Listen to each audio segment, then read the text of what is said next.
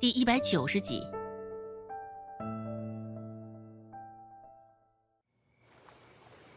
周芷现在全身无力极了，却能感受到背后的那个人无心杀他，现在正带着他往岸边游。岸边站着的温志安看到刚刚发生的那一幕，也是吓了一大跳。顾寒生那家伙。路子还真的是野。回到岸边，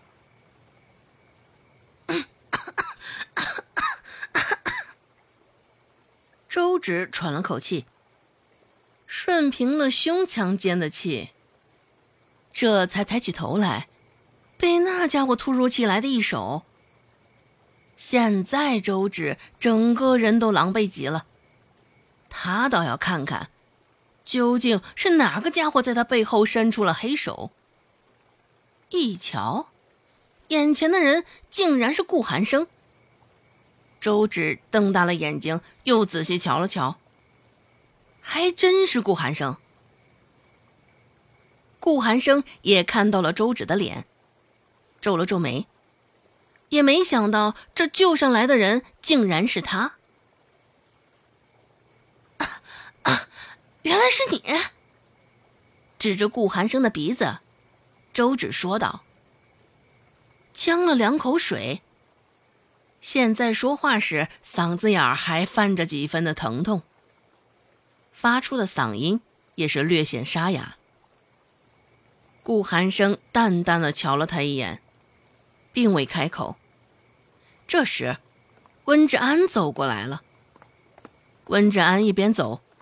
一边数落着顾寒生刚刚的行为，寒生，你这家伙也是太不够意思了！就算人家想跳河，你也不必这般故意摁着人脑袋啊！让他喝两口水清醒清醒吧。周芷听得云里雾里，不解的问道：“他在说什么？”顾寒生还是没有开口答话。瞧着周芷身上浑身上下一副湿漉漉的模样，眉头皱得更紧了些。周芷的衣衫本来就薄，现在沾了水，衣裳更是细细密密的贴在了他的身上。若是现在天色亮些，指不定这薄透的衣衫还会将那里头的春光给透露了。不多想。顾寒生直接脱下了他的外衫，兜头随意的罩在了周芷的头上，也遮住了他的身形。顾寒生身量高，一件外衫也是将周芷遮掩的严严实实。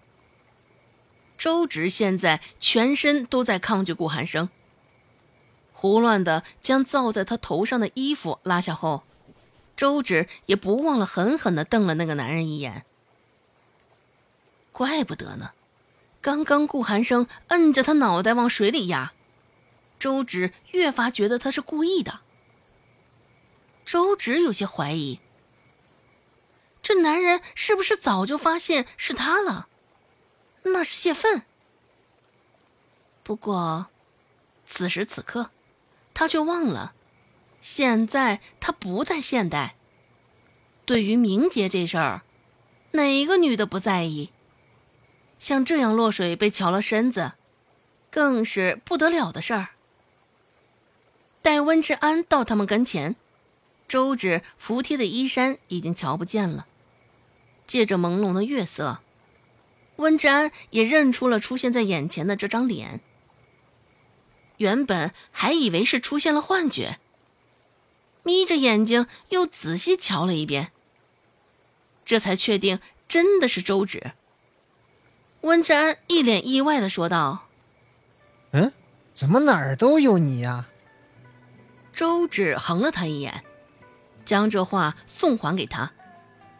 说实话，对于在这儿都能碰到这俩家伙，周芷着实也意外的紧。这两个男人，一黑一白，活脱脱像那黑白无常。想到这儿，周芷开口说道：“怎么的？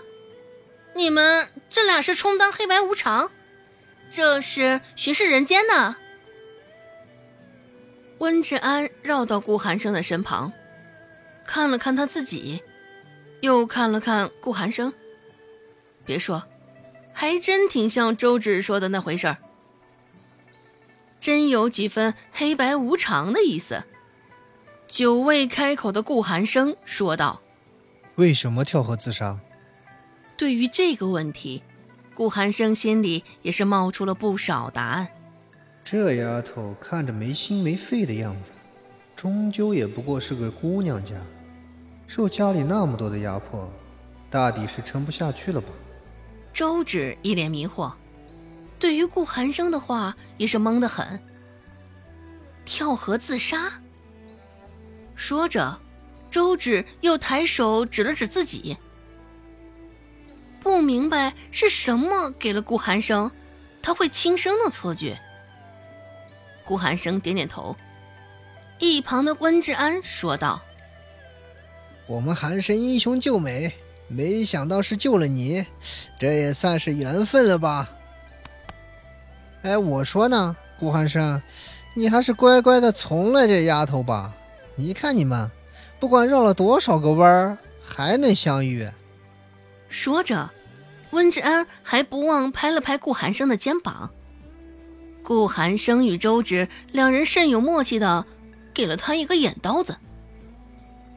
他与顾寒生之间关系单纯的很，只有单方面利用的关系。周芷心里想到。接刚刚两人的话茬儿，周芷开口解释道：“我好好的在河里泡个澡。”你们却连这都要打搅我。周芷顿了顿，继续说道：“跳河自杀，我都向外声称我是顾寒生的女人了，还会有更想不开的事情一心寻死？”顾寒生无言以对。若是没有想到周芷会出现在这儿，那么顾寒生更没想到他会说这样的话。